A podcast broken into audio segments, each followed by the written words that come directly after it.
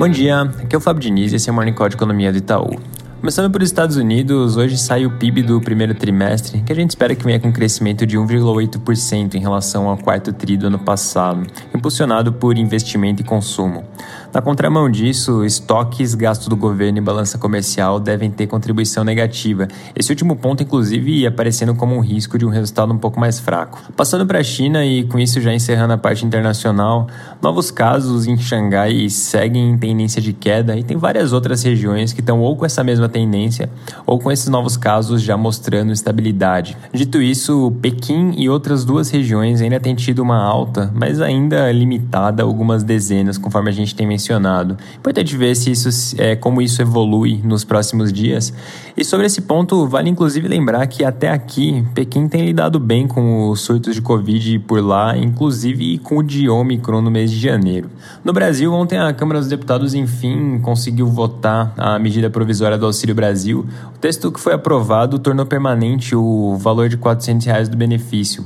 Recapitulando essa questão do permanente, na época em que o Auxílio Brasil foi implementado, ele ficou com uma parcela fixa e uma parcela adicional que levou o benefício para 400 reais. Só que essa parcela adicional ela foi instituída no primeiro momento em caráter temporário. Ela ficaria valendo até o final do ano e depois disso o valor do benefício seria reduzido. Agora com essa votação de ontem já fica definido que o valor pago pelo auxílio vai continuar sendo esses 400 reais mesmo. Nesse meio tempo, ontem o Senado aprovou o PL do Pronamp, o Programa Nacional de Apoio a Microempresas e Empresas de Pequeno Porte. Dentre outras coisas, esse PL garante a manutenção do programa até 2024. O Ministério da Economia estima que cerca de 50 bilhões possam ser emprestados em uma nova fase do programa. O texto já tinha sido aprovado pela Câmara, então ele agora segue para a sanção presidencial. Na parte de dados, ontem o IPCA 15 veio em 1,73% no mês de abril, um pouco abaixo da nossa expectativa do consenso de mercado, que estava na vizinhança de 1,85%. A principal diferença em relação à nossa projeção ficou por conta de gasolina e itens de higiene pessoal.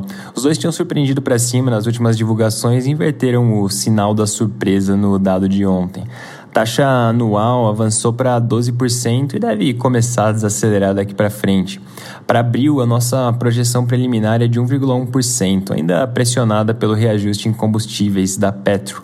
Mas o, com o fim da bandeira de escassez hídrica e o início da bandeira verde, que foi, começou agora no dia 16 de abril, deve, isso deve ajudar na, na desaceleração da inflação daqui para frente. Fazendo um gancho, agora há pouco saiu o IGPM é, do mês de abril, que veio com alta de 1,41%, em linha com a nossa projeção e um pouco abaixo da expectativa do mercado de 1,70%. Com isso, acumulado em 12 meses, recuou um pouquinho para 14,6% de 14,7% em março. Também saíram confianças uh, da FGV, confiança de serviços, teve uma melhora agora no, no mês de abril, subiu 4 pontos, enquanto a confiança do comércio teve um recuo de 0,9, que foi puxada por uma piora no componente de expectativas.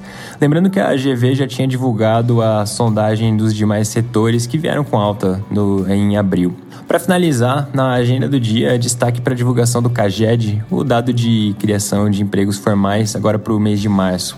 Além disso, também vai sair uma nova pesquisa de intenção de votos do Instituto Futura. É isso por hoje, um bom dia.